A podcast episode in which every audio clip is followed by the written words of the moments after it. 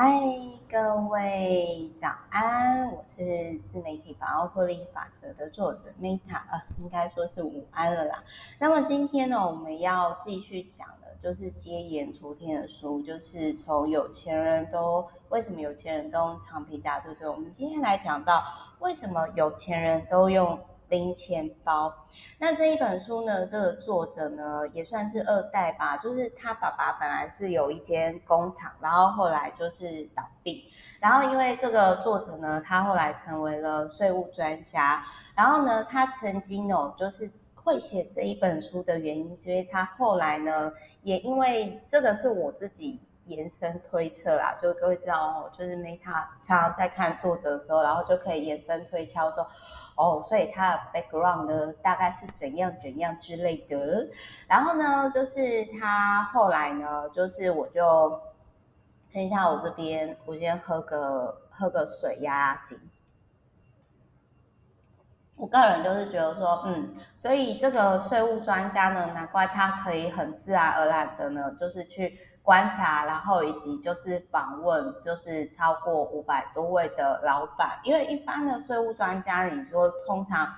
一般都会就是呃在事务所熬啊，然后其实我跟各位分享哦，就是那种你今天家里有没有家业啊，然后是不是二代啊，那个讲话的方式呢，跟考虑的点呢，真的会不一样。我个人是觉得还蛮有趣的啦，所以就是跟大家分享这个观察。好，然后这一本书这个作者就是在长皮夹之后的系列出版的啦。那虽然我其实看到标题是很想 diss，就是说啊，我也是认识很多那一种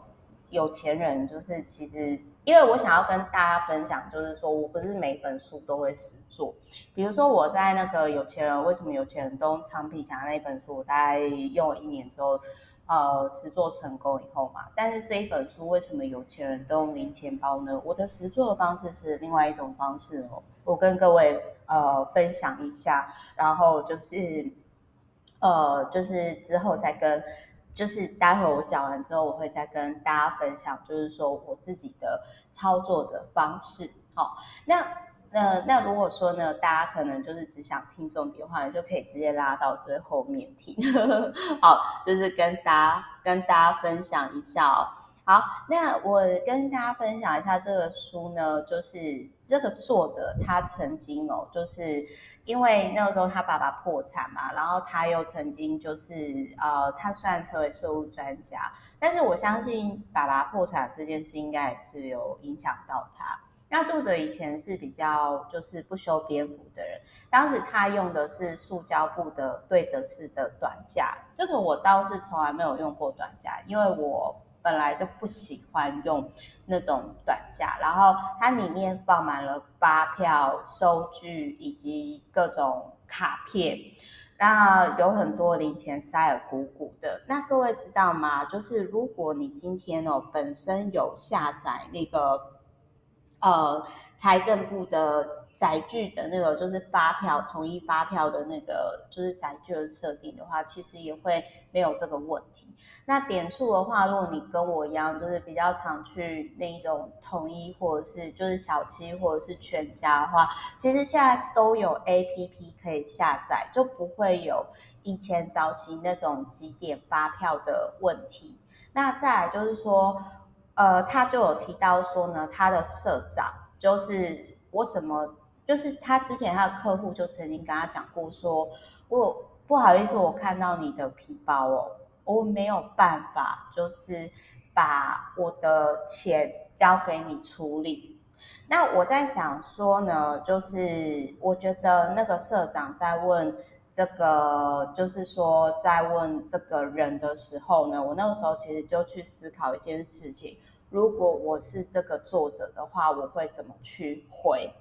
因为就是我自己的方式，其实应该是说，有时候我觉得我蛮谢谢，就是我在看到这类型的书的时候，我都会去思考说，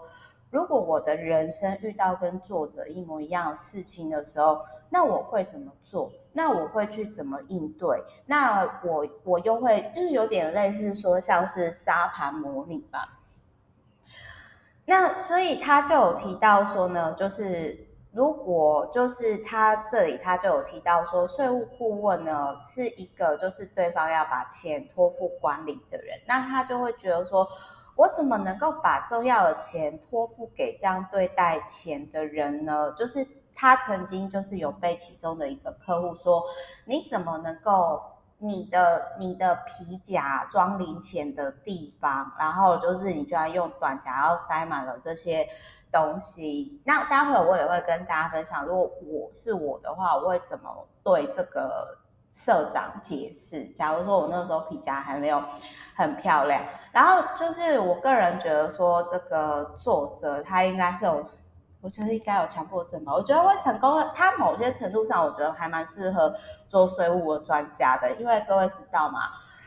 我不会因为这个点，也许我会看啊，但是他就说，反正他就说，他就开始去留意那些经营者的批价，然后至今呢，他看过批价已经不超过八百多个了，所以他就是发现有钱人。的，就是几乎都是使用长皮夹，而且非常漂亮。然后他有提到说，有钱人除了使用长皮夹之外，他们还会另外有一个专用的零钱包。所以他那个时候他就推荐了 LV 的那个 TAIGA 的，就我昨天的 Podcast，就是就是也能那个跟大家分享一下。然后再来，还有就是说，呃，还有就是说，他这里他有提到说呢，就是他这边就是有提到说，就是呃，实际上使用过那个零钱包的时候，呃，非常非常多的，就是他感觉到就是有很大改变，因为他自己是买名牌的包嘛，所以他用 LV 的那个零钱包呢，一直到现在已经超过了十年。好，大家不好意思，因为我刚刚在回复客户的那个讯息。那我个人是觉得说，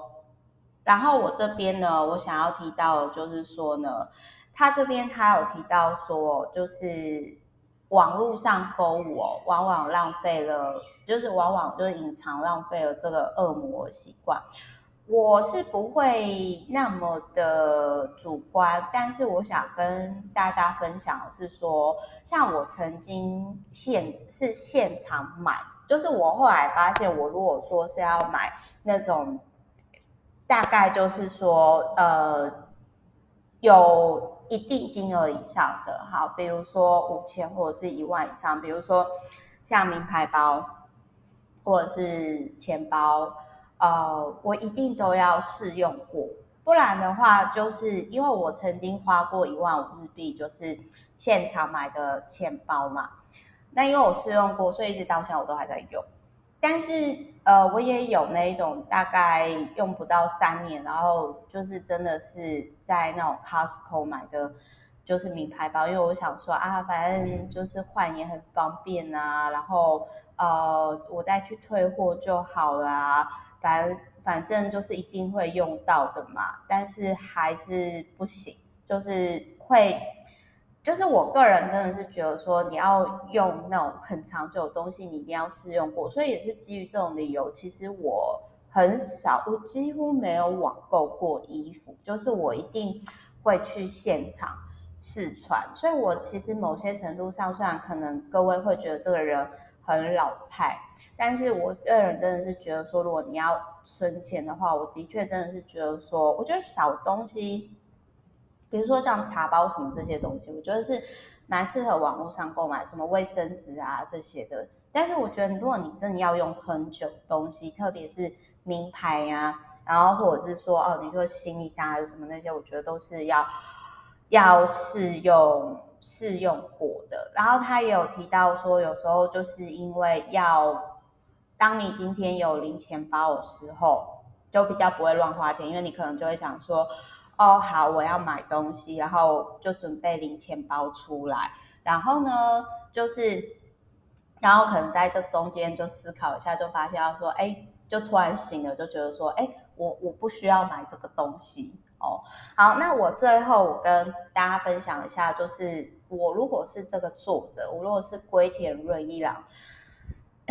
就是我如果是龟田润一郎的话，我会怎么做？就是如果我今天呢，我是龟田润一郎的时候，在我那个时候还没有开始用长皮夹，然后呢，社长又跟我要就是我的零钱包来看要不要跟我合作的时候呢，那我那个时候我就会直接跟他说，这个其实也是我现在在做的事情，我就会跟社长讲说。我没有零钱包，因为我的零钱，我每天有多少零钱呢？我都会把它存在我存钱筒，然后存满之后呢，我就把它捐出去。这就是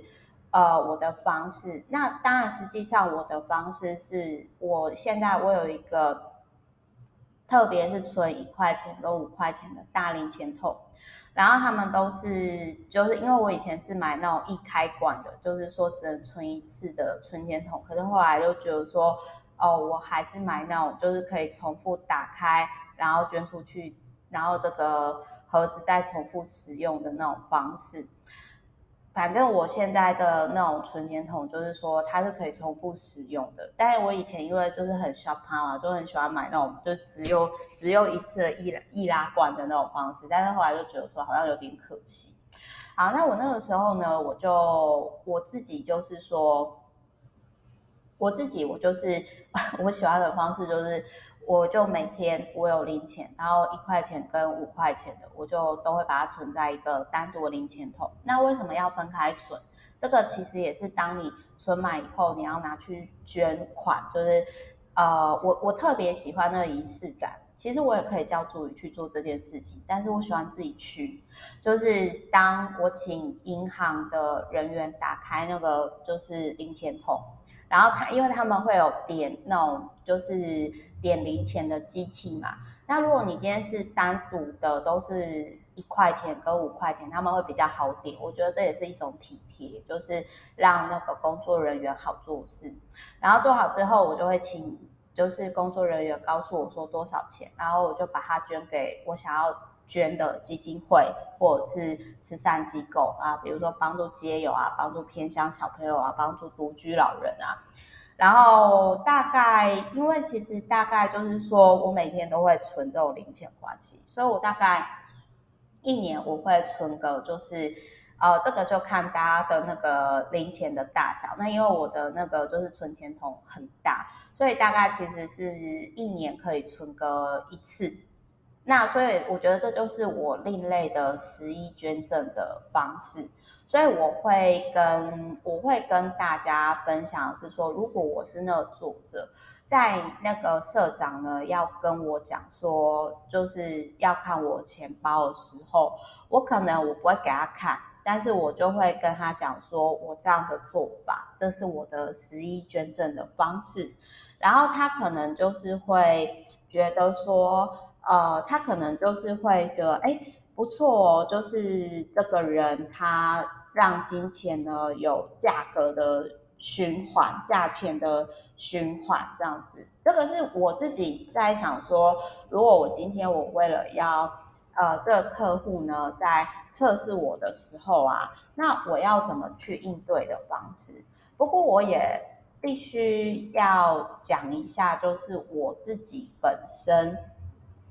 呃，的确，真的是没有，就是说，呃，我这边先跟大家讲一下哦，就是像我刚刚就是现场在查，就是那一种 LV 他讲的那个，就是他讲的经典牌子的